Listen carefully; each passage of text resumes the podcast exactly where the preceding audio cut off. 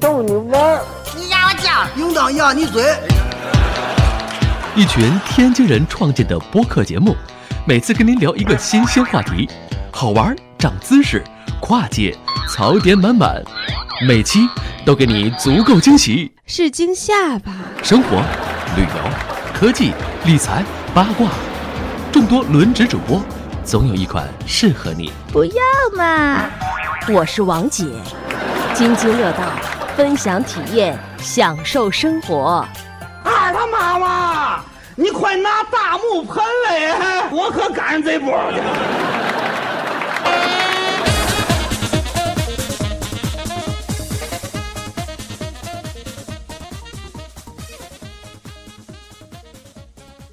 各位听友，大家好，这里是津津乐道，我是朱峰。嗯，这期聊聊这个科技类话题啊，因为我们科技类话题好多都放到了乱曹之巅里面，然后这个话题呢，我觉得嗯可以放在我们的常规节目更新里面，因为这也是一个呃我们普通人可能也会比较关心，也比较想要了解的一个呃知识点或者是一个呃新事物吧。然后这期跟我一起录音的呢有嘉亮。啊，大家好，嗯，有 David，大家好，呃，还有远在德国的狗叔。哎，大家好，哎，这期我们聊的主要的话题，其实，呃，大家会觉得，哎，这事儿不已经过去了吗？但是我们觉得还是有的聊，就是我们要聊一聊 SpaceX 这个公司，呃，在二月六号发射的这个呃猎鹰重型这个火箭的这样一个事情，是吧，狗叔？对对对，主要其实刚这事儿刚发生的时候我就想聊，然后后来珠峰这边一个是过节，一个是堆的要录音的人找他录音的人比较多，所以就推到了现在。嗨，这锅又我背了。嗯，呃，其实呢，我为什么把这个事情拖下来？因为我是觉得，第一，呃，这件事情如果我们只讲它发射怎么样，我们只讲上了天之后天上多了一辆这个 这个特斯拉的汽车怎么样，我觉得这事儿就讲的呃有点儿浅了。而且再加上呢，呃，过了几天，这个 SpaceX 又发射了它的这个呃 Starlink 这样一个大家都说这个可以用卫星上网了这这么一个呃卫星。然后这个卫星到底是一来二去是怎么样的，也想跟大家讲一讲。而且最重要的呢，基于这两件事情，其实想跟大家聊一聊，为什么 SpaceX 这个公司在短短的这几年、十几年的时间内就搞定了这么大一件事情，而各个国家的宇航局、航天局为什么没有搞定这件事儿？哎，这里到底他讨了什么样的巧，或者他做对了什么？这些事情其实想跟俩大家聊的是这个，所以我觉得这个也无所谓了，时效性对吧？然后呢，所以先请狗叔，嗯、给大家过一下吧。呃，二月六号的时候，这个呃猎鹰重型火箭呃发射的这样一个过程，很多听友可能听过，呃知道大概的一个过程，但是我们希望呃先给大家过一下，是吧？嗯，其实特别有兴趣。嗯好好好，呃，我先说一下，其实今年正好应该是 Space X 第十个年头，嗯如果我没记错的话，应该是嗯它的第一台火箭是零八年设计出来的，但是我忘了这家公司是不是零八年创建的。嗯，但是也就是十年左右一个公司，嗯就就十年左右，其实就很快，基本上我觉得基本你可以说它是不到十年的一家公司。嗯嗯，然后说一下二月六号的那个猎鹰重型火箭的发射过程，当时的发射的时间是选在二月六号美国休斯敦，因为当时的发射地点是在美国休斯敦，然后当地时间下午三点四十五发射的，当时的窗口实际上就是选的当天下午，如果当天下午是那个空气那个天气情况不合适的话，还会延迟到明天，但是当天下午就天气还不错，很给力，所以最后就成功发射了。嗯发射之后呢，实际上就跟其他的火箭发射没有什么区别。然后最后是在两分三十五，就是发射之后的两分三十五左右。助推火箭，因为它是三个火箭绑在一起，然后一个主火箭，两个助推火箭，在两分三十五的时候，助推火箭停火，然后和主火箭分离，然后在三分十秒的时候，主火箭停火和就是所谓的载体卫星二级分离，嗯。然后这个时候就只有实际上就已经出了地球的大气层了，然后只有载体卫星一个在真的向火星那边开，嗯。向火星进发，然后在三分五十的时候，载体卫星的保护罩脱离。这个时候是一个，就是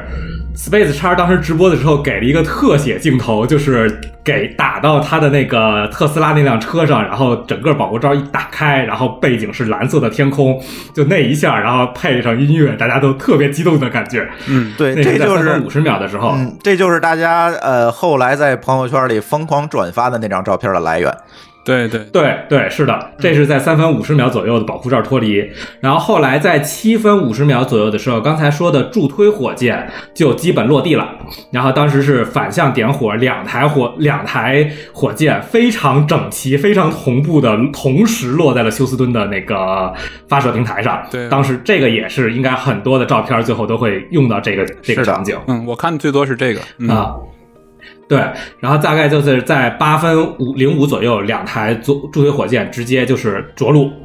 然后后来在八分四十秒的时候，是主火箭在海上着陆，当时这个着陆是失败的，原因是因为后来后来的分析啊，就是原因是因为主火箭的点火剂不足，不知道是漏了还是说它就没装够，反正就点没点起，就是它的反助推的时候没有点起火来，所以相当于它最后落地的时候速度过大，就没有对准，就摔然后掉到旁边海里去了。嗯，就摔到海旁边海里去了。然后当时的那个直播图像就是看见那个直那个海上平台直接就突然间黑了，然后就图像就停了。然后当时那个几个直播的人还非常奇怪，说这个怎么还不下来？然后最后就把镜头给切了，然后直播就没这事儿了。哦，嗯，然后后来，嗯，然后后来这事儿才发现他的那个是整个着陆失败，不过也无所谓了，就就一个没回收下来，我对不重要，嗯。嗯，呃、而且他之前海上回收也是成功的，所以就相当于说是这事儿没有，就不算是一次失败吧，大家都不认为这个是一次失败。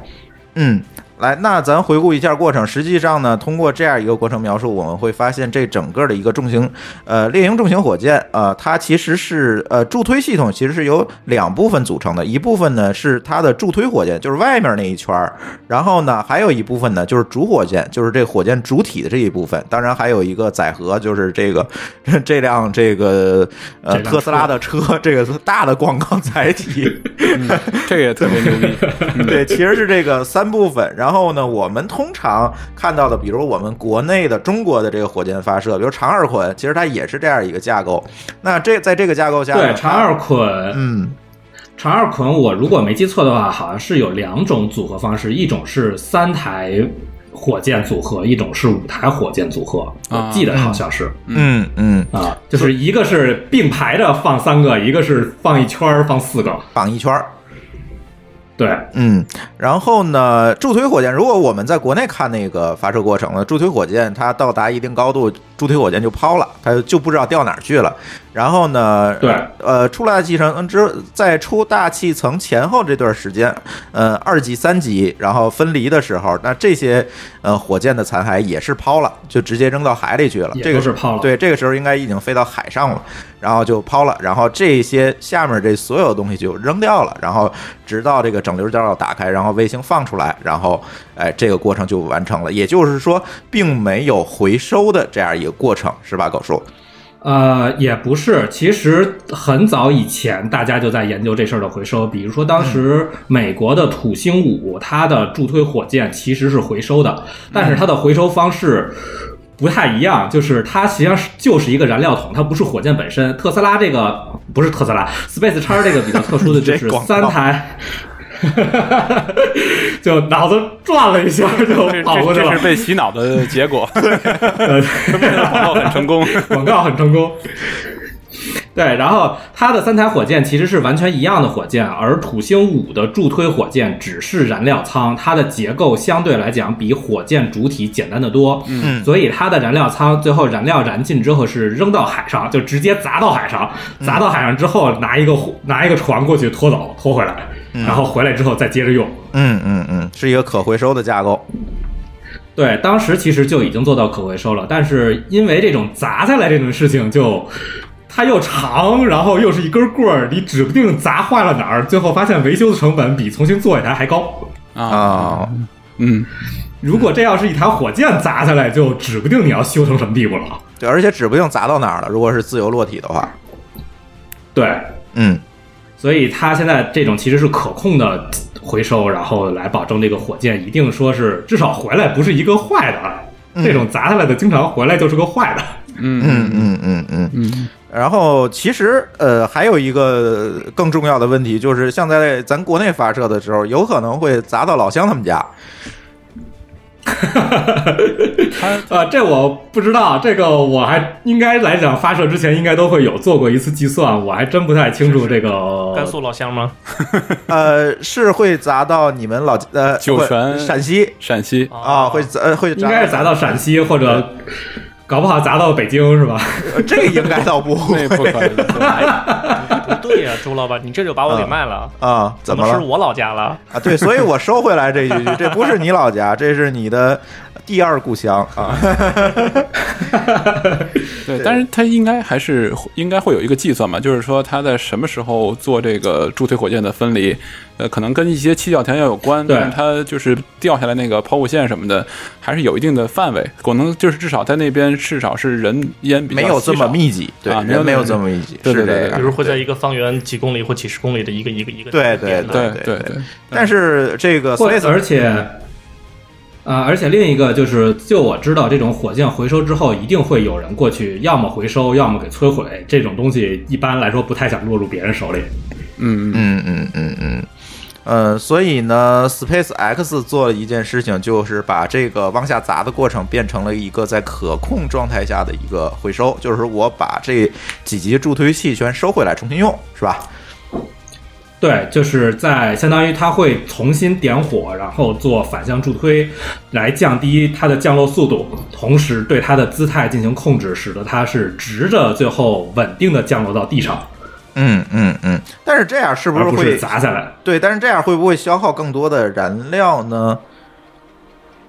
这个事情倒不一定会消耗更多燃料，但是它对燃料的配比有要求。当时 Space 叉在最早实验 Falcon 这台，就是它的这台火箭其实叫 Falcon 九嘛，嗯，就是猎鹰九号。它在实验猎鹰九号的时候，之前打了至少十九次，全都失败。原因，当时后来他们把这事儿停下来了，就打到第十九次的时候把这事儿停下来之后，就重新大概用了半年的时间重新研究，说我们到底为什么失败。最后我知道的，最后做的一个大的调整，就是在调整火箭剩余燃料和。在推进时候燃料的配比，之前好像是百分之五十到百对百分之五十，然后现在好像会我忘了具体的比例是什么了，但是反正不太一样，而且对主火箭和那个辅助火箭的配比也有一些区别。嗯，所以就是说它得留点燃料往回走。对，它要留点燃料往回走，而且这个燃料应该不再是。不算特别小，而且它对发动机的整个的控制和发和那个就是留给哪个发动机的燃料要求也很高。嗯嗯，然后咱还说回这次猎鹰九的这个发射，那呃，根据媒体的报道来看的话，它是一个叫猎鹰重型嘛，所以它的发射的载荷是非常非常大的，是吧？对，是的，这也是为什么它这回一定要打一辆特斯拉上去，因为。从总体来讲，特斯拉重量还挺高的，没有卫星达到这个重量啊！对对对对，嗯，但是仍然是远远低于它的最大的载重量。呃，应该差，应该是比它最大的载重啊，不一定，因为载荷这事儿有一个问题，就在于你打算把它推到哪儿。比如说，你只是把它推到近地轨道的话，那实际上你不需要飞得特别远，那么你的载荷相对就可以更大一些。而特斯拉这回是想推到火星轨道，所以相对来讲，留给它的载荷的空间就小一些。所以我不太清楚它这个是不是到达了它的极限载荷，我估计应该没到，但是应该没到，因为一辆特斯拉重量最多最多也不会超过。三吨啊，嗯，应该是，应该是一吨半的样子，是吧？嗯嗯，所以它这个实际它的载荷，按媒体来报道的话，实际上是十，要如如果把它发到火星的话，它其实能发十六点八吨的东西，是吧？对，这个是他自己给出来的一个参数，说是能够发到十六点八吨，然后近地轨道的话，大概能发六十三吨，相当于来说是现在服役火箭里面就是载重量最大的。嗯嗯嗯，然后上一个其实就是土星了，就是把人送到月球那个火箭，对吧？呃，土星其实是后来把人送到月球的，最早的也不是火土星，然后。但是土星是最大的，土星是目前为止推力能够到达一百四十吨，近地推力一百四十吨，这个是人类做过最大的一个推，就是叫什么火箭。嗯嗯嗯，呃，哎，那不对啊，第一如果是哦哦，对对对，它是第一嘛，所以近地是一百四十吨，那这个猎鹰九其实才六十三吨近地的话，对吧？对，嗯嗯，那现在不做这这么大的原因，是因为已经不需要，就是可能就只是发卫星了。现在可能并不需要说送人呐、或者包括维生这些东西的。那但是不是还有，比如说往空间站送人的这种需求吗？就现在已经没有这么大的载荷的要求了吗？土星当时这么大的载荷需求，主要是为了打航天飞机，啊，因为航天飞机相对来讲的话，载重量是非常，就是它本身的自重是非常大的，而要把它推上去，那就是载重量也很大。然后后来来讲，就是觉得航美国觉得航天飞机实在是太不划算了，然后就把这事儿给停了。之后，而且现在又不是冷战时期，相对来讲，美国对就是探空的需求没有以前的那么有动力，所以相对来讲，就是载荷就没有这么强的攀比性了。大家就是经济第一，能打上去就行。嗯嗯嗯，说起来，其实航天飞机本身是一个想要回收的一个这个呃想法，并且也是实现了的，只是想法完全是不一样的。以前是主要的东西能回来，以前是用啊两个火箭把这航天飞机送上去，火箭废了。现在是希望说所有的东西都能回来。是除了要打上去的东西，剩下的东西全要回来。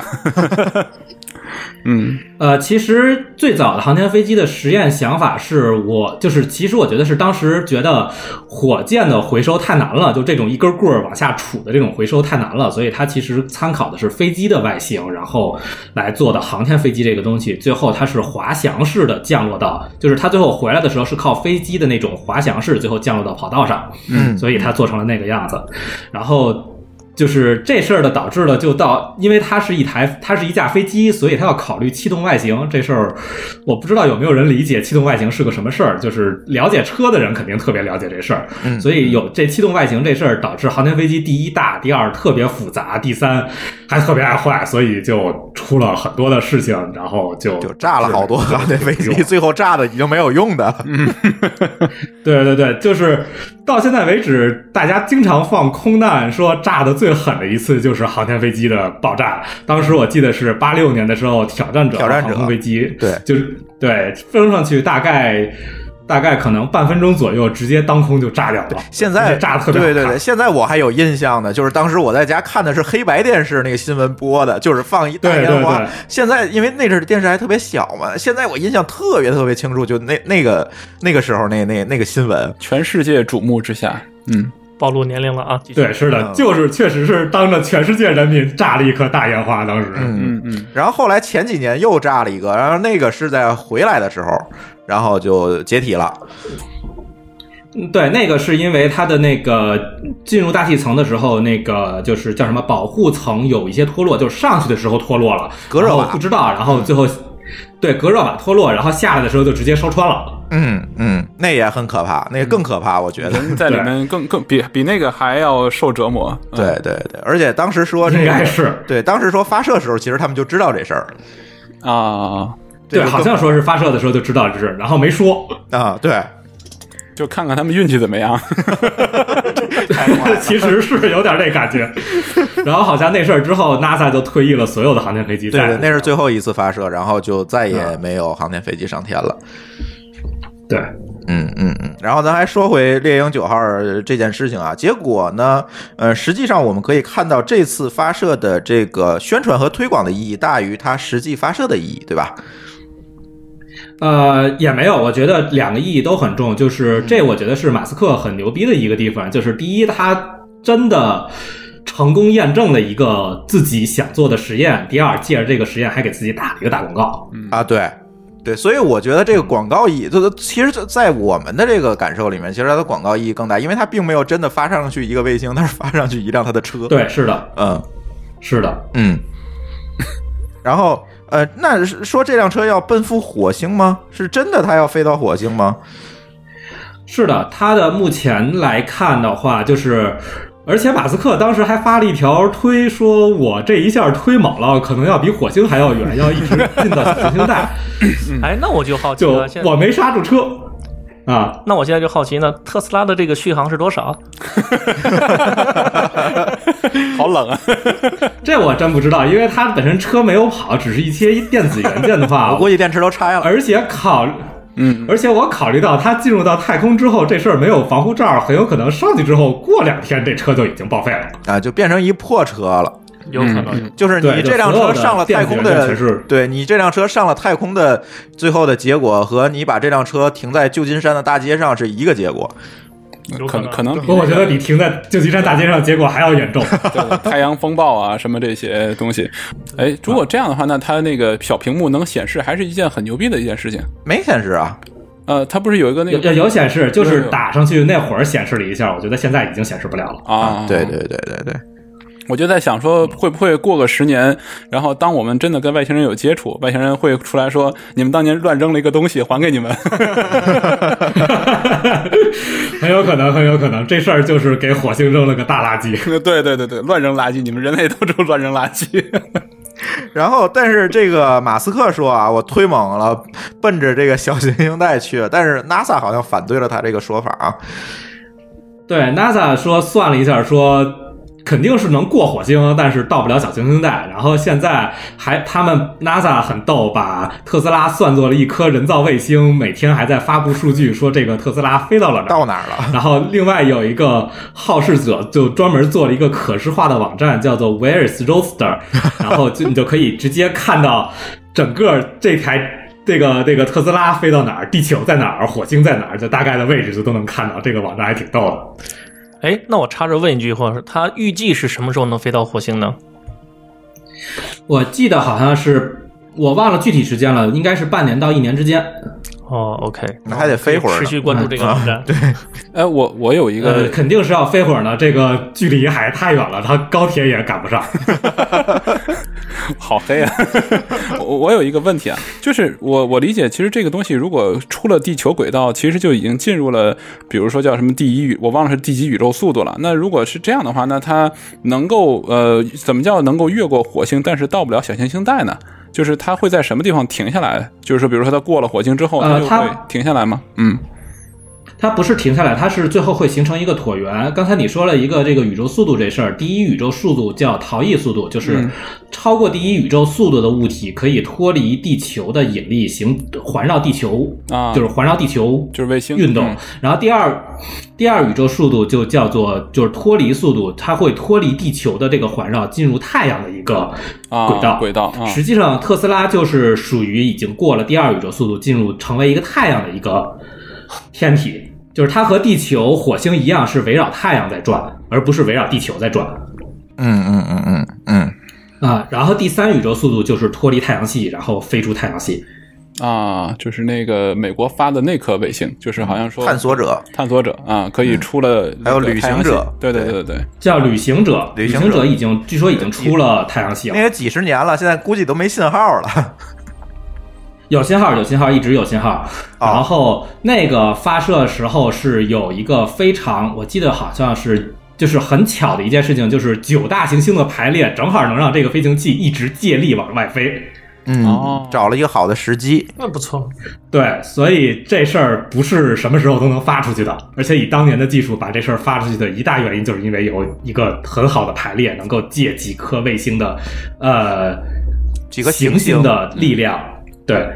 然后把它的力量继续往外推，一直推出太阳系。就是它好像是每经过一个行星，然后都会类似被这个行星牵着往前又扔了一下，就是类似这样不断的加速加速，可能可以才出去的。这事儿去年的电影《Interstellar》叫什么《星际穿越》里面提到过，叫弹弓效应对对对，嗯，啊。嗯就它每经过一颗行星的时候，都有一个弹弹弓效应，能够把它往外甩一下。嗯嗯，咱不说这个马斯克的这个这个汽车和大垃圾了，咱说说这个火箭这次发射成功，能给我们将来的这个实际的生活或者实际的这个空间探索带来什么有价值的意义，对吧？总不能天天往上发广告牌嘛，对吧？呃，第一个有价值意义就是发射火发射卫星变便宜了，这个真的是便宜了很多。之前我记就是我看了一下资料，就是之前的话一次卫星发射大概是两万美元，然后特斯拉现在什么特斯拉又说错了，那个 Space 叉的，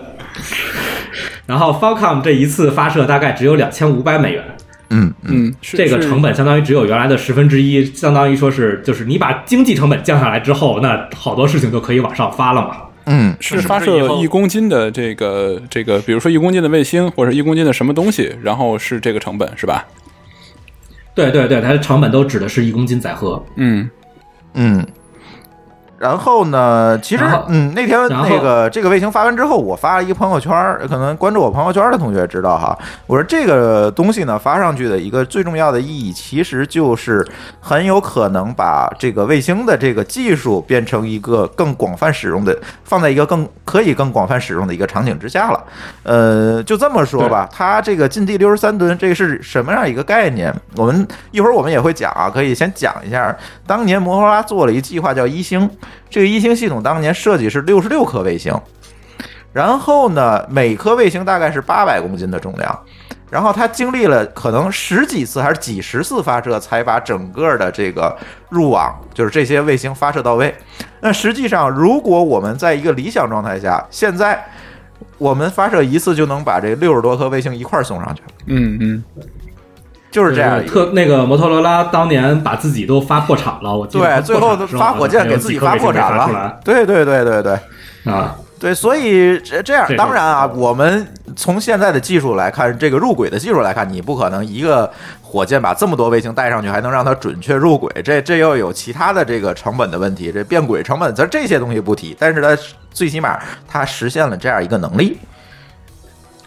啊，Space 叉马上要发一个，就是又要做一个创举，就是一颗火箭打二十颗卫星。嗯嗯，这是马上今年三月份可能中旬的事情，反正目前是计划，但是不知道是不是能成功。对，那这样也许它就要在它的载荷舱里再加另外的助推装置。肯定要做，而且最后怎么做这二十多颗卫星的定轨就就看吧。嗯嗯嗯，这个还是确实是值得期待一下的事儿。这个把这个成本降的已经是足够低了，可能在咱的有生之年，基于这些技术的进步和迭代，很有可能咱自己也可以发一个卫星放天上玩玩的。对，也你也发一辆车，哎，但这这里边我说一个题外话哈，咱们现在技术进步这么快，然后我们如果没有规划的话，那是不是我们以后我们的这个近地这个呃，相当于这种卫星越来越多，然后也会变得像是像这种，比如说太空垃圾是吧？不光是太空垃圾，没有停车位了，比如说别人想发卫星的时候没有位置了，不好意思，你要先申请，或者是类似这样的情况。其实刚才朱峰说那个，我就觉得是这样，你是发出去占了个车位，将来可以给自己对我可以 卖车位啊，因为现在还没规定到底这轨道是谁的。我也是这么想的，没好意思奸商都是的有的，共其实同的想法轨道都已经有有分配，好像每次发卫星的时候是要向一个国际空间组织做轨道申请。呃，是跟这事儿对，是是跟国际电联申请，就是管无线电的、啊那那那一块儿跟他们申请。啊对，嗯，但是你说对但是你说的这是地球同步轨道卫星，好像都有，就是地球同步轨道卫星是一个组织，然后每不同位置的轨道其实都有一个国际组织，好，我忘了叫什么，我记得好像是国际空间组织，都是有申请的，它会记录每个轨道目前还有多少空位，嗯，而且这事儿确实是一个问题，就是发多了之后，大家会不会互相撞着玩儿，这事儿就不知道。而且而且，我觉得吧，这个事儿很有可能是说，我觉得到现在，就是你发上去，如果你能发上去，可能你他也没办法，他不能发个东西把你打下来。比如我们某友好邻邦我不相信他发卫星的时候还向国际去申请，肯定是不受任何管理，直接想发就发了。呃这，当然也是那个确实现在是有打卫星的，就是是有打卫星的计划的，好多老旧的卫星会空间武器对，呃，我忘了是空间武器还是说是就是当时的技术是什么，最后会把它推离轨道，推离轨道之后就自然落体，然后落最后落到地球上。对，这个可能还是一个，就是如果对空间来讲污染最小的方式。但是如果你用什么东西把它打碎了，那就呃，之前不是有一个电影就是这样嘛，就是有个那个卫星碎了，碎了之后，然后产生连带反应，应该是那个啊，那个地心引力，啊，地心引力，对嗯，对，当时就是这样一个、一个故事嘛，就是然后造成了他就在各个空间站里面来回串了一圈儿，最后回到中国的空间站，成功回到了 成功回到了地球。哎呀，地心引力我可以吐个槽，地心引力这电影一堆 bug，就就是拍的好看，一堆 bug，好多事儿都不是对，都不对的都。呃，反正你也遇不上那种情况，你就当片儿看吧。对，只能是当个片儿看。然后现在我记得卫星回收都是推离轨道，没有说直接在当没有就地解体的。就地解体对于整个来说不可控的因素太多了。对，所以加亮，你刚才说的这个西边某国，他扔个卫星上去，他可以随便扔，这个事儿不对。你知道为什么不对吗？嗯，如果他不申请，还意味着一件事情，他不知道哪儿有车位。所以他很有可能搞了个两败俱伤啊啊啊！他就是发了个卫星武器上去。所以没有意义这件事，除了挨骂没有任何意义。呃，刚才说的是什么话题来着？一下扯远了。说车刚才位的问题说发射意义的问题，就是我们说这个这样的一个事情，可能会把将来这个卫星应用、空间应用的这个事情呢变得平民化。啊啊！然后我觉得还有一个比较有意思的意义，就是它实际上实践了很多之前认为不可能的技术，比如说之前认为捆绑发动机是很难做的一件事情，所以说。后来大家都没有人再去研究做捆绑发动机。捆绑发动机这事儿之前有一个先例，是我们当年老大哥苏联捆了三十台发动机，然后推力也很大，然后问题就在于它发射了四次，炸了四次。嗯，是因为这三十台发动机的这个动力输出它不好控制吧？一个是动力输出的控制，另外最重要的原因是因为共振，就是三台发动机，我记着有两次发射都是因为发动机共振导致了最后发动机解体。嗯，那现在 SpaceX 怎么解决这个问题？它同样会遇到共振的问题啊。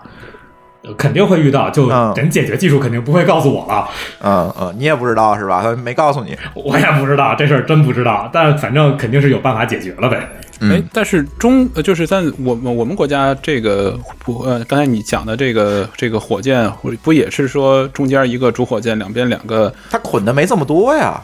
呃啊，不是捆的比它多那个长二捆的长二捆其实指的只是捆绑火箭本体，并没有捆绑发动机。然后猎鹰重型对对这回的对对对。啊，然后猎鹰重型的话，即便是猎鹰九也是捆绑了，我记得是一台猎鹰九是捆绑了九台发动机，九台完全一样的发动机。然后所以一台因为猎鹰重型是三台猎鹰九的捆绑，所以它最后捆了二十七个发动机。嗯嗯嗯啊，所以所以说就是我们的现在，比如说我们发了一个中间一个旁边四个，事实上我们发了是四个发动机，呃呃，不是四个助推器。呃四个助推器五个。五啊五个助推器，然后有五个发动机，其实这么一个概念。但是它直接发了一次上去是呃可能是三个助推器，但是是可能是三十个这个发动机，二十七个，二十七个发动机啊。对，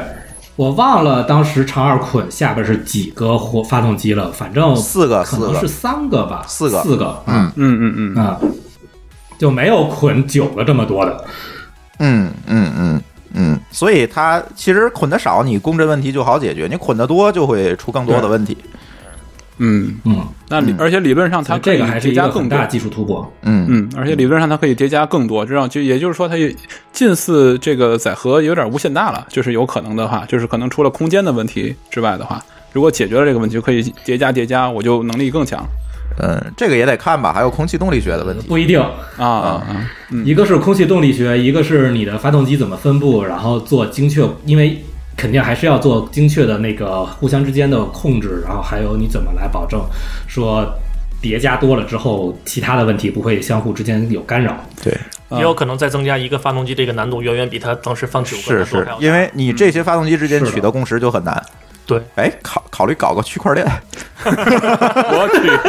广告做的啊，哎，你比你比马斯克厉害。哎，其实其实这里我还有一个这个问题想问，就是说，呃，如果像这个这样来去说的话，那它发射的时候以及回收的时候，它这个所有的控制是它自动进行的吗？就是说，他自己已经编好了一个程序，他自己来去判断，因为你肯定风速不一样，然后各种情况不一样，他肯定要去再去调整和修改，还是说这些是一些呃半自动，就是有这个人工参与在在里面？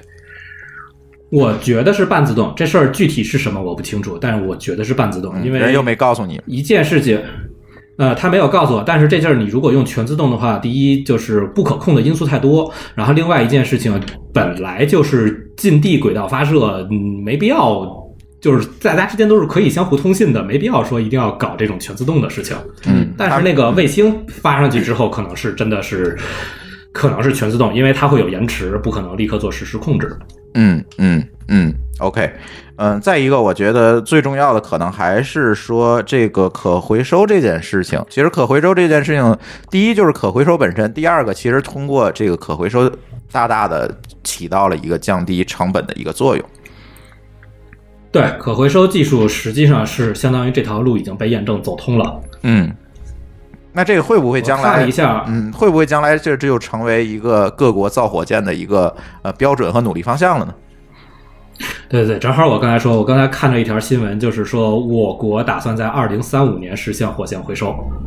这事儿肯定是各国的一个竞争方向。嗯嗯嗯，指的一条明路，就验证可行了嘛？对，指的一条明路。对对对，嗯，这个其实是最难的事情。嗯啊，然后实际上这个可回收这事儿被验证成功之后，相当于说是一个是说，就是。以后发射火箭卫星这事儿不需要再由国家的组织来出面，这事儿就可以搞定了。相当于说是大家变成了一个商业竞赛。然后另外一个就是其他的用户或者说是就可以更快的享受到火箭空间技术给大家带来的一些优势。比如说当年美国的 GPS 其实就是所谓的商用转民用的一个特别典型的空间案例。以后这件事情可能会越来越多。嗯，也就是说，以前呢，我去做这件事情需要举国之力把这件事情干了。现在呢，其实就变成了一个纯的一个商业或者资本行为，甚至于可能会出现跨国的一些组织来专门做这些事情的运作。嗯嗯，跨国的这种叫，比如叫航天发射的承包商，对吧？对，听得跟中国南南北车似的。对 对对，那这样会不会这个事情最后会变成一个就是一个土豪们玩的游戏？因为现在有钱就可以发射，而且不需要这个国家性的这种行为。然后谁有钱谁多发，我先把位置都占了。像这个朱老板说，我先把车位占上，然后其他国家或者其他这个组织再想发的时候，发现哎没有车位了，那我就必须去租别人的。然后。慢慢的变成一个经济游戏了，说这可以委托北京市政府，然后做摇号，要这样吗？呃，这事儿已经其实已经成为现实了，就是有一些土豪，我忘了是谁了，是贝索斯还是谁啊？说已经预定说什么时候好像要自己去月球玩一圈，但是这事儿的，就是土豪有土豪的玩法，然后平民有平民的玩法，然后。进入商业领域之后，大家的玩法都变多了，而不像以前只能说是一个国家说我就要从国家的科研机构里拨钱来打一颗卫星，这事儿其他人参与的可能度不高。对对，哎，那现在买个车位多少钱？现在买个那不知道，不知道，你得取决于买哪儿的，你知道吗？是你买北京的，反正据说 Space 车好像已经在卖火星的车位了。啊，对对对，是，他，之前不是那个全球的那个招募嘛，啊。你看，大家现在知道北京的车位很紧张，现在买个车位其实还是很明智的，是不是？嗨，咱先不说车位的事儿了。然后，呃，其实刚才接狗叔说这话题，就是慢慢的这个卫星发射变成了一个商业行为。然后紧接着，其实我们就看见了，呃，这个 Space X 又发了一颗呃一组卫星，然后实际上呢，这个这组卫星的服务被命名为 Starlink，是吧？对，是的，这个是在去呃什么去年，在今年二月二十二号发射，就是紧接着吧，半个月之后。对，紧接着。不过这个不是用重型发的，这个就是用猎鹰九号发的。嗯，对，因为它的载荷没有这么高，而且就是近地卫星，没有这么高的需求要那个打到特别远。对，这个东西是用来干什么的呢？这个其实它打了发了三颗卫星，一个是西班牙的军用卫星。这个我们就不细讲啊，这军用卫星其实也挺逗的，我们不细讲了。嗯，然后另外两颗卫星是给 Starlink 的一颗，两颗的主名字都叫 Microstar，然后一颗叫二 A，一颗叫二 B。嗯，呃，马斯克肯定不懂中文，嗯，起名是没考虑中文，对他不懂中文，所以对这个名字让中国人听起来觉得很逗。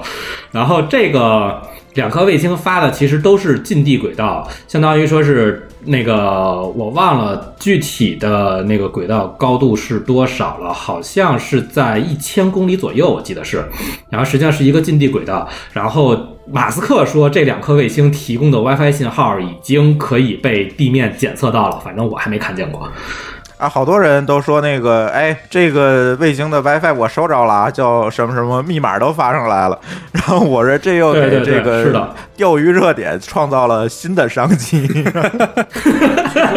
专用的设备才能收到这个信号。是这样的，是这样的，对。然后它这个东西是、呃我不清楚啊、是用来上网的吗？是用来上网的，因为现在就这些大公司有一个想法，就是想把全球的互联网做全球覆盖。然后谷歌搞的一个项目就是发气球，嗯然后 Space X 搞的这个项目就考虑用近地卫星把全球都联网起来，然后用 WiFi 信号给全球的每个角落提供那个上网的服务。嗯嗯嗯，呃，这事儿有点儿，哎，就有点儿不好说了，是吧？我觉得不知道效果会怎么样，因为他考虑的卫星数量实在太多了，这搞不好就是还没这些卫星还没全打完呢，最后发现就已经有几颗卫星掉下来了。所以最后可能很有可能会发现这个网络本身没有价值，但是后来卖车位产生了价值，是吧？先占了车位一颗卫星是吗？哎，不过我倒是对它是这个这个比较充满这个自信，因为你想，它的特斯拉上几千个电池的人都组装的好，那几千个卫星应该也玩得转，是不是？我觉得这差还挺远的。啊，不一样，不一样，不一样。这个几千颗电池毕竟是放在一块儿，它好监控。这几千个卫星可是绕着地球一直在飞的。嗯嗯嗯，而且它这些卫星要提供这个联网的服务，它其实本身在地面上还需要很多的这个就是服务，然后才能够提供这个足够的带宽。也就是说，我我对，它应该是应该是卫星做中继，然后最后还是会把信号发回到地面上。对对对，肯定。所以所以这个其实是一个呃，应该来讲还是一个，尤其在你全全球各地对吧？然后你在全球各地本本身这个全球各地自己本身，中国好像不是说才有两条出海的这个光缆，那这样的话，这个难度其实挺大的。呃，其实是这样，呃就是卫星你下行的带宽，它永远就是一个是有限的，因为毕竟它离得远。这个无线电领域有一个著名的定理叫香农定理，呃，讲的就是这件事情。你通过无线去传这个东西，永远不如光缆。但我觉得它这个事情呢，更多的是起到了一个辅助作用吧，它不能起到一个完全替代互联网的这么一个作用。我觉得主要是一些就现在可能海事卫星啊，或者那个登山啊这些领域可能会用得到。然后普通家庭，我觉得你用这个东西成本一定没有你的有本地有线便宜。是，这是肯定的。个备用，海底电缆突然间断了，我们可以备用一下。那也可以，就是灾备的一个情况，毕竟地震不会影响到卫星。对，是的嗯，不过，反正中国的这个网络覆盖条件其实明显好于国外，这倒是另外一点。国外可能对这点需求可能更强。呃，有可能就是、呃，中国不一定，因为中国我知道，像在那种就是西部地区的覆盖好像也没有那么好。嗯然后这事儿主要的，尤其是像沙漠呀，然后这些地方就都不会说你闲的没事儿跟那儿竖一根铁塔在那儿做这些事情。对对对，然后嗯，国外这些情况会更多一些，因为像美国中部大面积的荒漠，然后都实际上就是很没有经，就是他在那边做联网就没有经济效益，所以就做的不多。对对，再有一个就是政策原因，这个呃，中国的这个移动运营商，中国移动也好，中国联通也也好，它要承担这个普遍服务义务，就是说它要呃通过这个无线网、这个手机网来达到这个普遍服务，而美国呢，实际上它普遍服务的义务是由固网运营商来承担，就是电话线能扯到了，它就达到了这样普遍服务的义务，而不是通过无线网。所以这个在两者之间，这个无线网的这个覆盖上就会出现差异。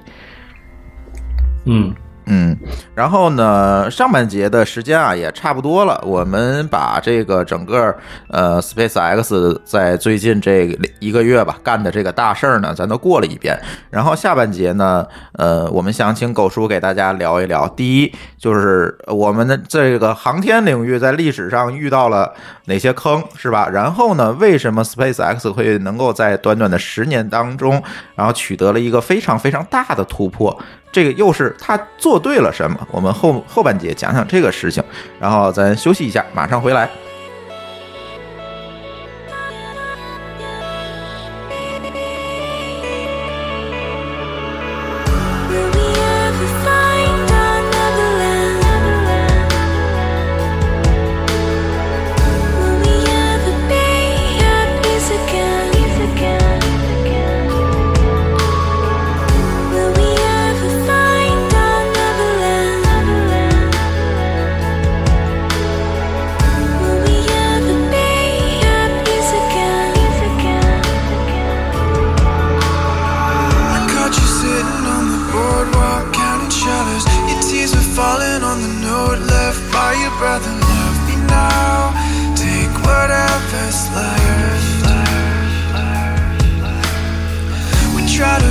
Reconnect but can't find one another. I saw you looking at the high cross starry lovers when I'm gone. What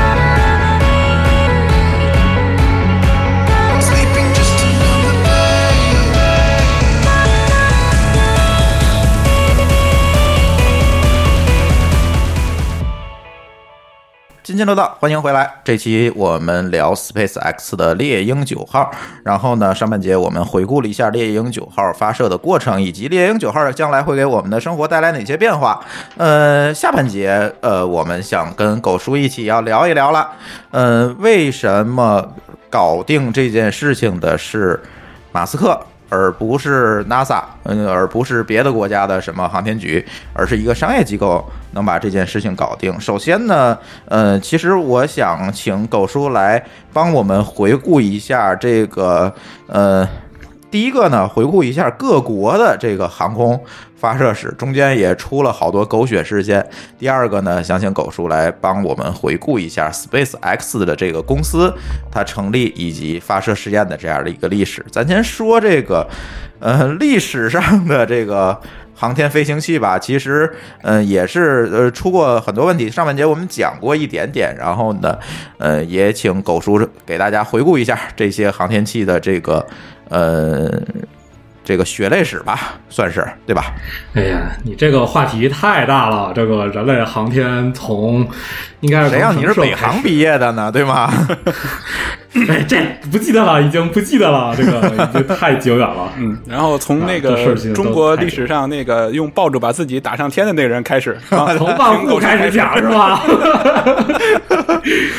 没有，咱就讲航天器回收吧，因为接着那个上半节讲它这个回收的这个问题嘛，咱可以讲讲，呃，各个国家当呃当年都用了什么办法来解决这个回收问题的吧？嗯嗯，呃，回收的问题主要还是美国探索的比较多。刚上半节讲过一个是土星五的那个助推燃料舱的回收，是直接摔海上，然后自己拖回来，这是一这是最早的一种回收方式。其实就是当时还不是土星五最早用的，我忘了最早用的是哪个。然后土星五的是最著名的，嗯然后，然后接下来就是美国做的，真的是人类史上最为复杂的尝试，就是航天飞机。嗯基本上可能到现在为止，人类都没有再做过航天飞机这么复杂的一个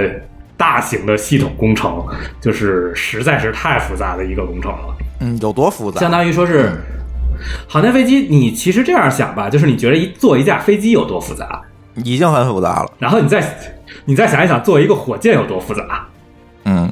航天飞机的复杂是这两个可能得是相乘的关系。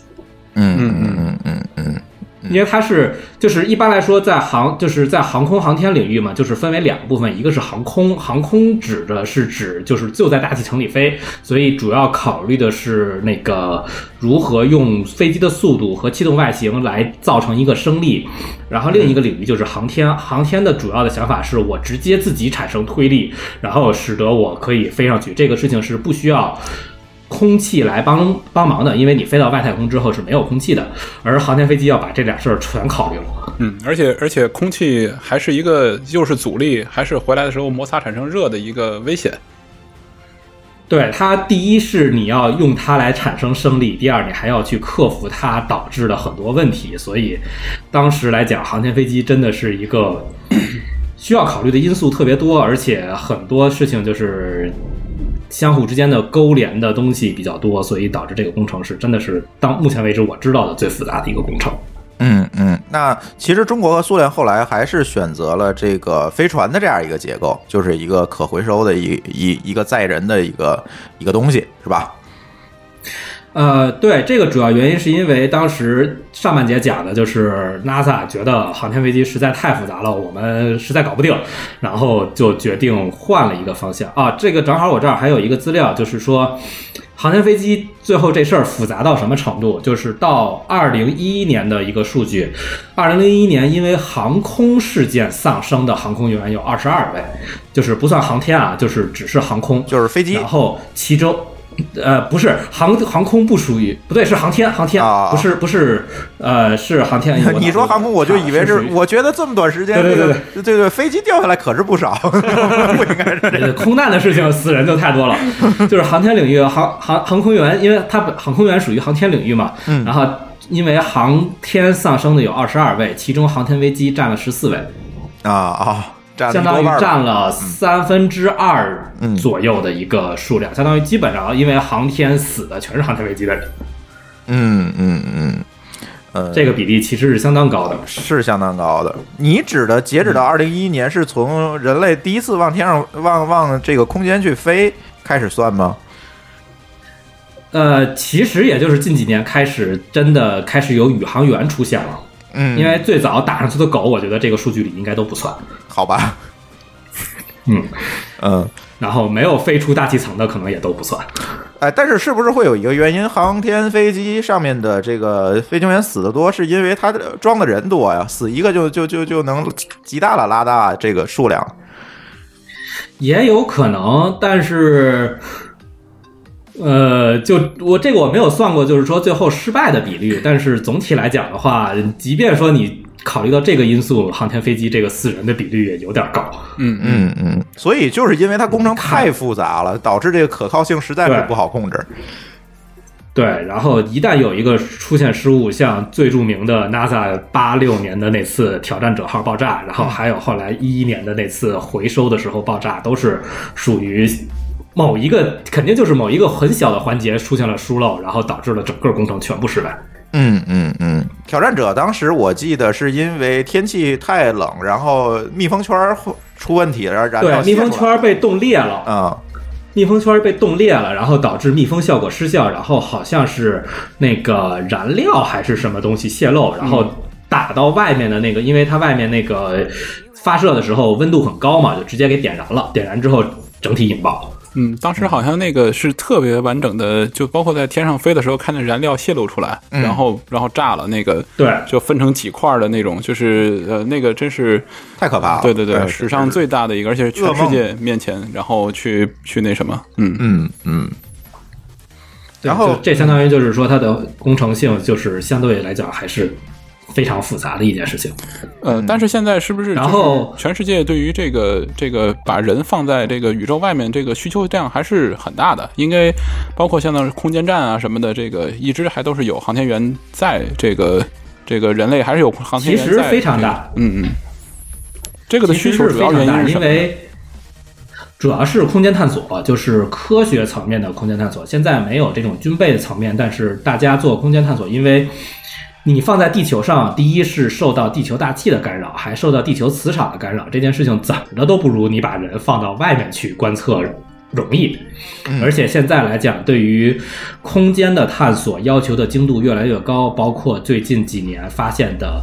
就是暗物质啊和黑洞这些东西，都是属于要求极高探测精度，包括引力波这些事情都要求离开地球本身的这个环境有一定距离，来获得一个相对干净的环境，然后来做这种探测。那这必须要放人上去吗？放人上去主要是为了好操控。你如果不放人上去，就是说拿到的数据可能你想做一些调整，对器材做一些调整什么的，就相对来讲没那么方便。所以国际空间站上相对来讲，现在还是一直有人的。那 AI 再发发展几年，是不是就不需要放人上去了？这个我觉得不好说。我觉得很多东西人不一定还是取代，嗯，没有东西能取代人。我觉得，嗯，好，因为你这个东西就是 AI，现在更多的事情是就这个扯远了，就是 AI 更多的是在解决一个你已经知道怎么解决的问题，只不过这个工程量比较大，然后。他们这帮科学家解决的问题，经常是这东西到底应该怎么解决，他们也不知道，或者这个东西到底是什么，我都不知道。对，就只是上去先试试，可能拿着点数据来，我们分析分析看。嗯嗯嗯，嗯嗯，对，呃，其实那个咱刚才说的这个航天飞机计划，然后后来 NASA 其实还有一个叫猎户座计划，是吧？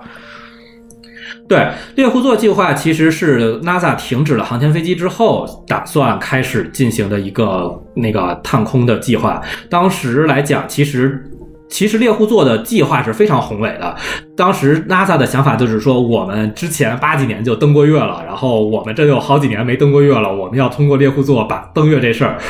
从登月到登陆火星这事儿全都重新干一遍。嗯，所以当时的想法非常宏大，不过后来因为美国遭遇这种危机那种危机之后没钱了之后，基本上大部分来讲就把这个猎户座的计划给停掉了。嗯，全是这些欠房贷的人闹的。哈对对对，然后后来只保留了呃，只保留了猎户座航天器的这么一个研发。当时的研发的思路也是做回收，也是考虑对这个航天器做回收。不过当时的回收的想法更类似于就是土星五号回收那个助推器燃料舱的想法，就是我做一大铁壳子，然后摔下来，摔不坏，然后拿回来再接着用。嗯，就是跟当年那个方案没有变化，那这里面装人吗？呃，对，没有，它装人装人，这个猎户座本身是有。嗯。就是猎户座航天器本身来讲是装人的，是一个载人，然后最后摔到地上之后，然后它有很好的那个保护措施，然后摔到海里之后也可以保证自己的密封性，然后保证说我最后可以把它做一个完整的回收，而且因为它不像航天飞机不用考虑在大气里面的滑翔这种事情，相当于就更多的关注在啊航天领域，而不用考虑更多的航空的东西，相当相对来讲它的复杂性就降低了很多。那它这个跟咱中国现在用的这个载人航天技术有什么区别？我听上去好像一样哎。应该是没有区别的，就是这个航天器的这种回收方式，现在来讲，反正中国来讲验证了是，我不知道中国这个航天器本身是不是还会重复利用，但是猎户座当时的考虑是，这个航天器本身拿回来之后还会重复利用的。哦，就是这个载人舱它要重复利用。对，载人舱本身要重复利用，中国这事儿好像没听说，没有听到过相关报道，但至少是回来了。啊，他肯定不会重复利用，因为现在那个载人舱回来都放在各处展览呢。那看价值不一样。美国可能就直到退休了之后才会说在哪儿放一个。嗯嗯嗯嗯，哦，所以它是比航天飞机退了一步，是吧？对比航天飞机退了一步，然后猎户座这件事情本身来讲，我觉得当时最有意义的一个，就是我觉得最有意思的一个想法，当时他的想法是在去探测月球的过程中，是一箭打双星，可以叫打双星，嗯。就是第一个是打一个环绕地球的一个空间轨道的一个，相当于说是中转舱，然后这个中转舱上我好像是没有人，然后他负责来。中转从月球那边过来的信号，同时再进一步的打一个载人的航空舱，把这个航空舱一直打到月球，相当于说是和原来的登月更复杂一点，就是会有两个过程，就是它一下会打两个部分，一个是近地的一个卫星轨道卫星负责做中转，另一个就是直接打到月球上去的一个载人的哦航天器。哦哦哦，它等于分。但是这事儿后来好像也停了，也停了，这事儿后来好像也停了啊。嗯，它它为什么需要中转呢？就是月月球过来的信号完全是可以收得到的呀。但是地球一旦转到背面去，你就收不到了。啊，对，还是因为就是会有一个啊那个背面的那个影响啊。嗯，对，然后还有一个就是主要的影响就是地球上还是受大气干扰，不如你在外太空放一个轨道卫星更容易一些。去中继。嗯嗯，对，去中继，嗯因为你在地近地轨道放一个卫星，跟地球做通信，就各种方法都有，就相对容易很多。对，这是朱老板老本行哈。呃呃，嗨，所以对，所以一直好像放一 BB 机出去是吧？说有这样一个就是呃，想就好像很有这个想法，就是说呢，建立一个就是说呃，向外太空继续发射的这么一个平台，这样的话就不会像国就像地球上面，然后在发射的时候有什么这个地方地点的限制啊，各种这这样的限制，就是把东西先运出地球，再从地球再往外发。对呃，从地球近地轨道的往外发。对对对，嗯，这我还真没听说，这个复杂性就高了呀。嗯，我觉得是这事儿有可能可以，因为一旦出了近地轨道之后，它要求的推力就是初始推力没有在地面上这么高。嗯，对，但是你把它运上去放在那儿这件事情，我觉得也挺复杂的。嗯啊啊，对而且你要知道，你最后是在上面存燃料的。对，这个 这个炸了就热闹了。我也觉得把燃料送上去这事儿比较危险。对啊，对啊，对啊，等于你你你放那个大炮仗上去，我记得当时 NASA 可能考虑过拿航天飞机运燃料这事儿，后来最后结论是不敢做，就是实在结论没法保证说这航天飞机上去不炸。嗯嗯嗯，对对，嗯，所以呃，其实我们刚才讲了好多这个载人计划，我们把它收回来。其实刚才我们这个上半节聊这个呃猎鹰呃重型猎鹰的这个事情的时候，其实我们也带了一句，就是当年这个摩托罗拉去做的一个也是解决通信问题的这样一个计划，叫一星计划，是吧，狗叔？对，是的，嗯，他当年好像是一星嘛，他就是呃说是一的这个原子是有是是按它那个原子结构来的，说要打七十七颗这个，呃，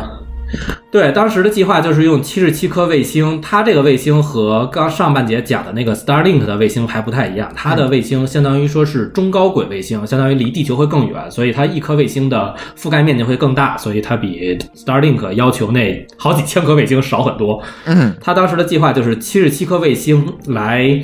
进行语音服务，主要当时的想法是做语音服务，然后。因为是七十七颗，所以由原子序数上，然后取名叫一星，然后最后其实打的是六十六颗，嗯嗯，没有打到七十七。然后，但是他们也没改名字，因为好像六十六那个那个叫什么那个那个元素名字不太好。哦，嗨，主要是商标注册完了不好撤，我觉得，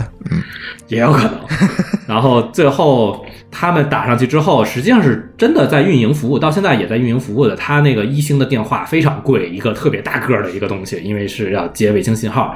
嗯然后后来主要原因是因为一个是摩托罗拉自己打卫星把自己打破产了，就是一星公司最后破产重组过。然后另外一个就是因为大家手机普及了之后，这事儿实在没有特别的需求要去用卫星打电话这件事情。对，当年摩托罗拉是觉得 GSM 技术在普及的这个进程上可能比较慢，因为它要在全世界各地去找地找找位置去布基站去立天线，他觉得不与此这样的话呢，我不如这个在天上放一堆基站，然后解决这个通信的问题。他当年是这么想的，但是呢，这件事情这个就先嗯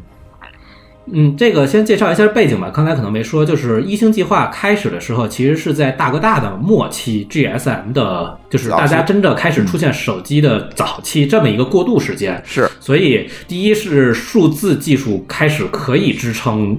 卫星通信了，然后另外一个就是当时的 GSM 并没有被验证成功。对。呃，当年他干这事儿的时候，我正在摩托罗拉啊，这事儿我熟啊。他当年就是就像这个狗叔说的，就是大哥大那个时期，就是大哥大刚刚停产，然后第一款 GSM 手机 GC 八七 C 刚要上市，就是在这个阶段他制定的这个一星计划。当时的目标就是我要用天上的卫星解决这个基站的覆盖问题。就是这么一个目标，但是呢，如同摩托罗拉在历史上的很多次错误一样，他又错误的预估了技术的发展的进程。呃，当年这个摩托罗拉转数字转 GSM 就晚了，因为他觉得，呃，他呃这个模拟网足够用了，所以他低估了这样技术的一个呃发展的一个进程。然后呢，一星，然后他就觉得他我要做一个激进的东西，我要把这个劣势补回来，然后。呃，很惨的是，他又高估了技术的进程，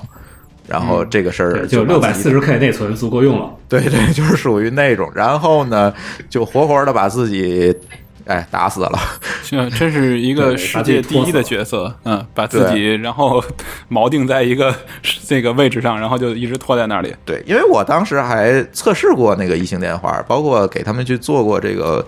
呃电池组的这个这这这些事情，做过这个呃一星电话，我也真真实的用过。说实话，这个东西如果跟现在咱这个 GSM 这手机通信去比的话，那个东西简直是弱爆。我必须走到外面露天地儿，我才能去测试它。我在屋里是完全没信号的。你说这事儿，你知道会 对，是的，太，而且我隔着玻璃都不行，就是这么一个东西。嗯，就是我站窗边，我想打打不了，就我必须走到露天地儿，就必须要卫星直接通信。对，必须把窗户打开，脑袋伸出去才可以。所以这个其实啊扯扯远一句啊，这个东西就是呃，摩托罗拉走这个路，真的现在我觉得跟微软是一个非常大的一个差异。微软现在其实就往后退了一步，他就不再说我非要做一个什么第一的微软也是撞墙上再往回退对，而且这这墙撞的特别的狠。对，然后啊退了一步啊，好像现在倒缓过来了。然后摩托拉确实很强大，嗯，呃，摩托拉就是微软确实很强大。然后摩托拉这一点真是，嗯，嗯，收收，嗯 对对跑题儿了说回来，说回来，说回来，我只是一直在想这件事情，嗯，然后那个，然后其实一星系统，因为它当时打的这个卫星太多了，最后还出了事故，是吧？我记得。对，在两千零九年二月十号，正好正好算周年，现在周年过去一个月，然后 要这样吗？对，然后当时是历史上首次卫星相撞，就是一星的一颗卫星，然后和俄罗斯的一颗报废卫星相撞，然后这事儿。没有特别严重的后果，但是这事儿是就是确实是历史上值得记录的一件事情，就是大家的车位终于不够用了。所以在那之后就开始卖车位是吧？这个梗，对这个梗我们可以提一辈子了，是吧？嗯，呃，现在还在，而且现在还在做这个二代异形系统，好像二代异形系统其实就交给这个猎鹰去发射了。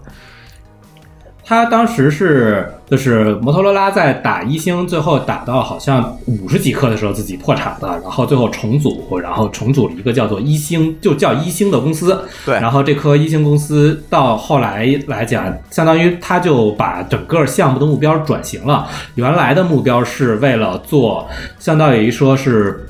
来和 GSM 就是普通话务做竞争，然后之后一星转型成了主要专注在海事和探险领域的这种话音，变成小众的了。相对来讲，对变成小众，然后相对于说市场拓展方式都变了。后来运营的还不错，然后直到现在还一直在考虑开发第二代一星，相当我记得是六十六颗卫星加六颗替补卫星，他们跟六干上了。啊，然后六六六，然后这数对对都是六，这数在欧美特别特别不吉利吧？好像是。然后不说这个，然后现在第二代一星相当于全部交给 Space X 来发射，就是由刚才上之前提到的那个 Falcon 猎鹰火箭来发射。这样也不至于把自己发死了。对，至少便宜很多，成本可以降下来。嗯嗯嗯，哎，这特别有意思。我们如果比较一下异星计划和 Starlink 计划，明显的我们会觉得 Starlink 完全是在一个发射成本下降之后选择的一个最佳方案，而一星其实是在当年发射成本居高的时候选择了一个最佳的技术方案。对，是的，所以 Starlink 考虑的事情是我的卫星怎么好维护，而不是说我怎么更容易的发射一颗，呃，更便宜呃更少的发射一颗成卫星。对相当于它的成本最后就变成了怎么来做维护，而不是在发射本身。嗯嗯嗯嗯，这就有点意思了。看看 Starlink 会不会把自己玩死吧？会不会变成第二不知个异星？道这事儿我也在看，对对哎对这事儿那我也在看。那我作为一个小白，我问一个问题哈，像这个 SpaceX 它发这个 Starlink 这些卫星，是不是说卫星离地面越近，信号会越强，然后它的传输速率也会越快？有没有对，是的，但是的，你离得越近的话，你可用的频谱带宽就越高，而且相对来讲，它的信道稳定性也会越好。但是，这是一个问题，离着地球越近，卫星的运转速度也越快，你可能丢掉这颗卫星的速，嗯，就是几率也会越高，就是它直接就从你脑袋顶上飞走了。哦，明明明白了。就是有可能你两分钟另外一个连线网。嗯，对，然后另外一个问题就是在于近越近地的话，这个卫星的寿命就越短，它越容易受到地面的干扰，而且它会受到大气层的一些干扰，最后很容易就会往下掉掉下来。那可能就是对它在这些方面中，在速度，在这个维护成本什么做的一个权衡，对一个权衡一个选择了。对对嗯，所以以前都是往高轨道上去打，这样的话，相当于打一颗卫星就可能能用的时间很长。而 Starlink 的想法就是，我就在低轨道上打，反正现在发卫星便宜了，我发十颗上去，可能也比我那一颗卫星好用。是是这个道理。对，这就是基于不同的这个技术演进的一个阶段来制定的符合当下一个技术实现的最佳方案。对，嗯，所以由此我们更能看出这个 SpaceX 做的事情有多么的这个伟大和呃具有这个跨越性的这样一个结果，是吧？啊，他的想法其实还就是，我觉得他的想法还挺有意思的。虽然我不太敢说他的事情一定能做得好，但是想法是很有意思的。嗯嗯嗯，呃，可以聊一聊，就是因为，嗯、刚才我们也提到这件事情，为什么各国政府，包括 NASA，包括各各种航天局，就研究了这么多年，咱刨开这个说所谓的经费问题、国会的问题等等这些问题不说，他们为什么做不出这么一个东西？而 SpaceX 在短短的这个十年间就搞了这么大一个事情，你觉得这主要在这个过程当当中，他们做对了什么？啊，我觉得他们做对的最重要的一件事情就是改变了整个航天工程的管理结构。这件事情相当于说是在传统 NASA，包括我国对航天立项的一件一个考核指标是这件事情失败的几率有多少。嗯然后这就导致了你这个项目相当于说是一个不敢失败的一个项目。那这个整个项目的周期会拉得特别长，因为你要验证各个环节上说不能出现错误，然后这个东西不能失败。如果失败了之后，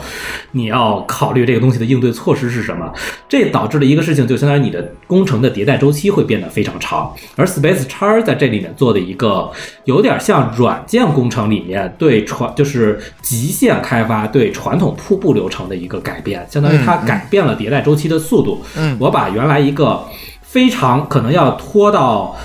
半年左右的一个迭代周期变成了三个月，甚至于更短的一个迭代周期。那这个时候，我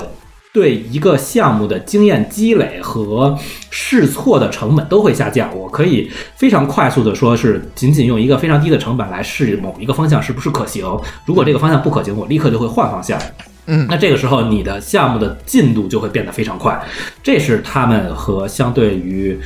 传统的航天项目来讲最大的一个区别，我觉得。可能，嗯、可能有很多听友不了解什么叫瀑布流程，什么叫极限开发。呃，这个简单给大家介绍，因为好多听友不是做开发的，嗯，需要普需要普及一下。对，传统的瀑布流程相当于说是就是自一个说起来的话叫做自顶向下的一个设计，就是我从最开始从我工程的先制定好工程的目标，然后制定这个工程要分解成哪些部分，然后在制定分解部分的时候要制定每个部分的验收。验收标准和验收手段是什么？然后再到每个部分下面去，再把它分解成更小的部分，同时制定验收标准和验收手段，一直分解到最后的某一个人可以单独去做的这件事情。嗯，这然后就是再从这个人，嗯，这就是现在很多就是从软件外包公司在干的事情。对，然后相当于它为什么叫瀑布呢？相当于说是整个流程是从最顶端一层一层往下走，一层一层深入，就像瀑布似的，从上面流到下面的一个过程。嗯所以它叫做瀑布。这个的问题就在于说，是因为你没有开始，就是一开始做，尤其是模块划分的时候，没有最底下实践层面的经验，导致你的模块划分最后做到下面的时候，发现这个模块发划分是有问题的。嗯而你做到下面的时候，因为模块划分已经被控制死了，你没有机会再去改变上层的模块划分，所以你只能凑合做，就变成了下面做的很难受，又很累，验收起来各种边界条件都要测，然后就拖的时间会很长，然后最后上去之后还要重新把它们再都就都集成在一块儿，然后相当于成本就是你测试的复杂度和成本都很高。所以瀑布开发更像是一个呃，在这是一个非民主化的一个方式，也就是说，我必须要有一个权威定下来一个标准或者是目标，然后下面层层层的去分解和落实。对，然后相当于就是当时国内的航天就是有那种所谓的委员会要审核所有的那个叫技术方案嘛。嗯我可能大家在做自己的工程的时候也会知道，就是会有人来给你审方案，这个方案是不是可行？如果不可行，他会打回来让你重新做。这事儿其实都是属于瀑布流程里面嗯就非常难受的一个过程。嗯，那极限开发呢？极限开发其实想法是说，我既然这个模块在一开始定是定不准的，那么我一开始不定模块，而就是给所第一是把这个项目来讲拆分成一个，就是把项目本身控制到一个人，就是一个小组，大概七个人左右可以。做得起来的地步，然后这个项目组内部来决定我到底用什么样的模块划分，以及用什么样的代码来做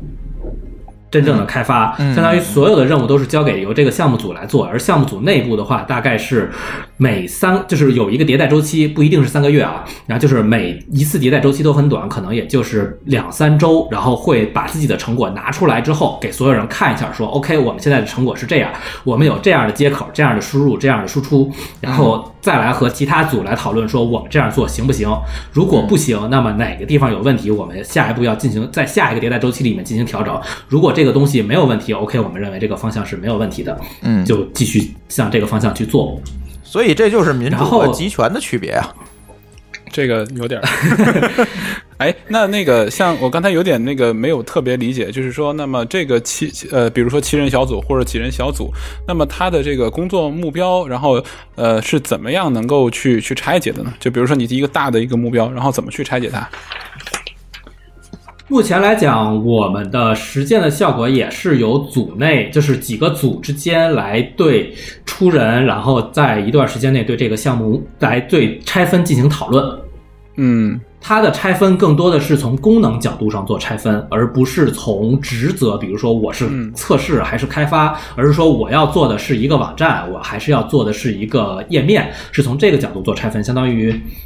哎呀，这个有点讲的有点深，呃，讲到软件开发上去了。哎，对，其实我听起来这个很像什么呀？就是说现在这个，因为我简单之前有一个小了解，就是说现在就是军队。然后呢，这个也是有这样的一个变化，因为之前呢就是分成什么步兵啊、炮兵啊、装甲兵啊，有的说按职能分，步炮结合、步坦结合，怎么去去打仗啊？这种方式，嗯。包括什么工程兵啊这些方式、医疗兵这样方式。现在美军的基本的方式其实都是这种特种部队的方式了，嗯。就是一个小小团队，这个小团队里面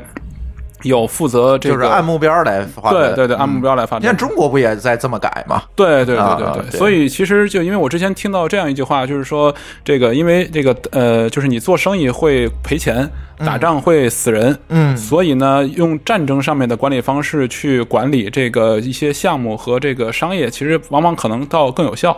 嗯嗯嗯嗯嗯，也可以这么理解是吧？嗯，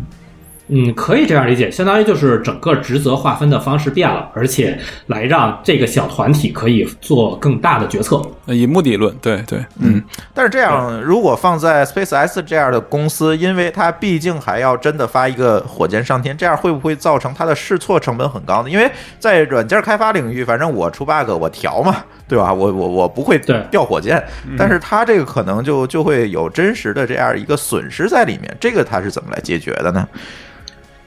啊、这个也和当前的就是技术发展有关，就是 Space 叉大量的应用 3D 打印和软件仿真，就是它不是真的在打一个火箭，而是说我比如说我像以前，如果你要想做一个比较复杂的模型，你只能说是先手动铸模，再开模，然后再铸成型，最后才能说我对这个模型做一些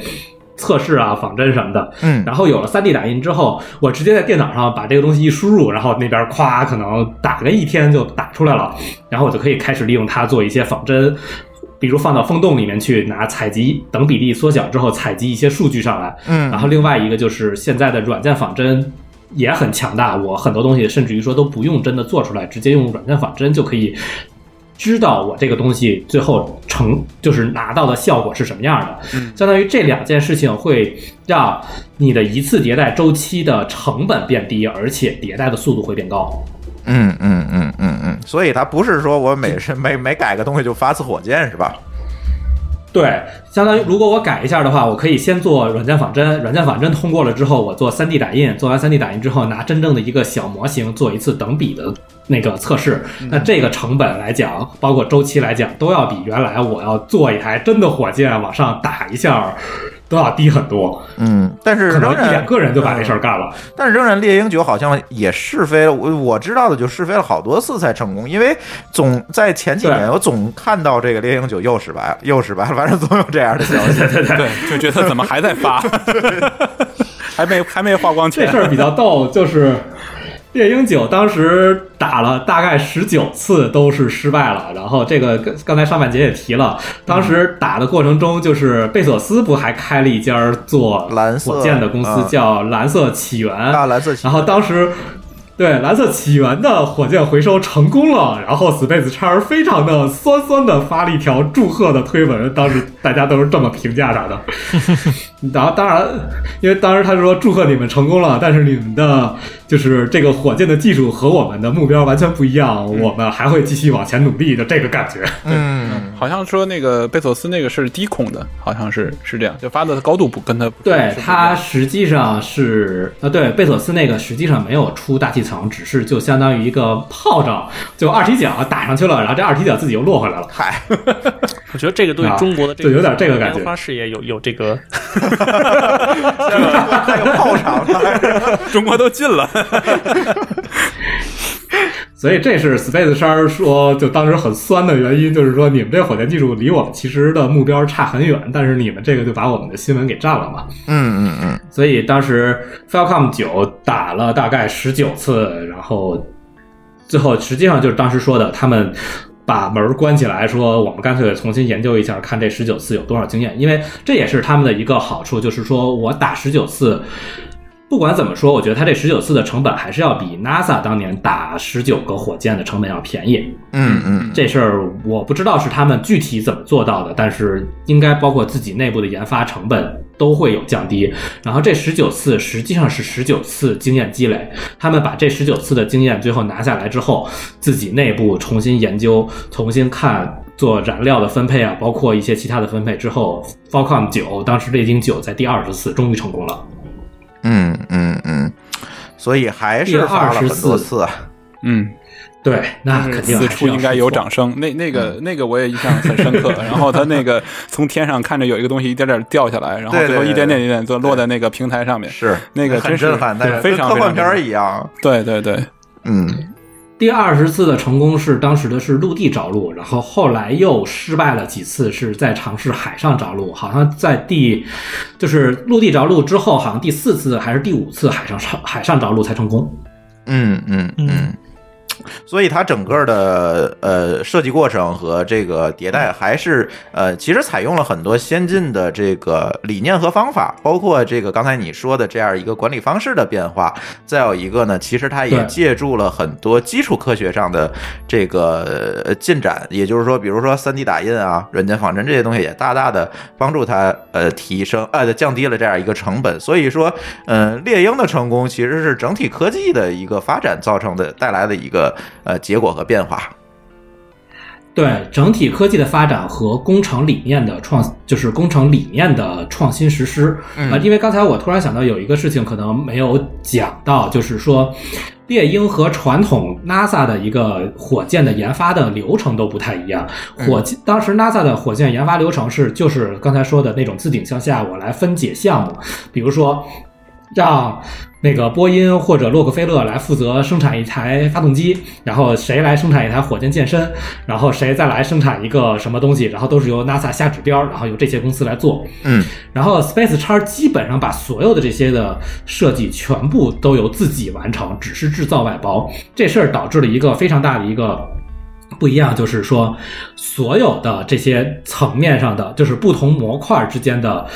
制造经验，Space 叉在内部是可以互相共享的。嗯嗯嗯嗯相当于说，这个，比如说我做发动机，可能在这个方面产生的一些经验，如果组内 share 就是互相之间消息共享足够好的话，那可可能做别的，比如说做飞控和那个火箭姿态控制那些工程组，可能就会知道，那我在这个时候要这样控制火箭，呃，或在这样要控制发动机，相对来讲效率会更高。这还是有点像咱们对，这还是有点像咱们软件工程当中的一些实践方法。嗯嗯嗯对，就是从瀑布流行到极限模型的这个理念上的一个转变，就是在内部打通项目组，以最终的一个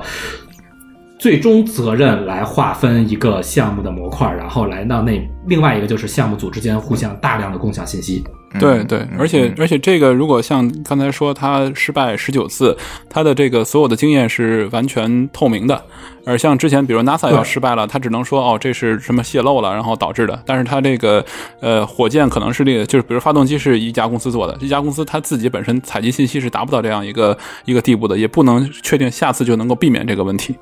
嗯，嗯，对对，对，而且他可能不知道说这个，比如说这个东西泄露，那么这个橡胶圈在生产过程中到底哪里出了问题，最后我哪个指标导致了它泄露。嗯嗯嗯嗯嗯，说的我都快相而这个信程序员改变世界了，你知道吗？没有没有，我觉得这个还不是单独的程序的领域，还是属于工程领域，是是是是嗯是，工程管理的领域。嗯哎，说起来，其实有一个小问题，就是那个我，比如说像他这个失败啊，就之前我其实我也想过这个有一个这个问题，他之前不是发了一个呃，我忘了是哪个国家的还是什么的卫星了嘛，然后他那个炸掉了，炸掉之后呢，那我其实当时想问一个问题，这卫星它用赔吗？就是 他的这个要赔的，是那他那他这个成本其实不是会非常非常的高？有保险公司兜底吧？呃，有对有保险的，他这个所有好像每次打，当时是成立一个专门的保险公司给 Space 叉做保险。对，然后然后就那个如果失败了就破产就可以是吗？就是这也属于一个工程层面的一个优化，就是说我把项目的一些责任去来就最小化嘛，当时相当于说是对公司的影响来最小化，而不像那个 NASA，如果说是这事儿，如果说真的打废了一个卫星，就是所有所有成本自己只能自己悄悄的扛着，而不能够靠这种商业的手段来转嫁，其实是转嫁。对对对是对是，呃，哎，反正我觉得整个猎鹰的成功，在这个过程中，这是其实节目最后二十分钟讲的事情呢，是我特别呃想在这个节目当中传达的也一个东西，就是说，嗯、猎鹰这个事情本身发上去了很牛逼，是吧？很好看。大家觉得很振奋，但是它背后是通过什么样一个方法论达到的这样一个结果？这中间我们又呃有什么样的一个科技红利？其实这个才是我们呃这期节目更愿意给大家传达的观点和知识。嗯对，嗯，狗叔，你还有什么要补充的吗？啊、这个是我比较同意你的这个最后这个说法，因为我最后在准备这个节目的时候，我最后看到了 SpaceX 这些管理经验之后，我觉得这个反而可能要比技术本身的进步会更有意义，相当于说是它在提高的是人们人和人或者组和组之间如何更快速的进行合作，就是更有效的进行合作。嗯嗯，对这件事情反而要比技术本身要，因为技术本身是一个结果，而这件事情是一个你如何形成结果的一个方法论过程。嗯是的，是的。对，嗯。行，然后呢，后面其实也想这个请狗叔围绕这个工程领域吧，多给大家去讲讲这方面。其实我们的很多听友呢是开发者、程序员，其实呢在开发领域去有一些很常见的或者现在呃用的很多的一些工程化的方法，如果我们把它深扒出来，其实都有很多有趣的东西可以讲。这个这些东西，我觉得可以跟大家慢慢聊吧，是吧，狗叔？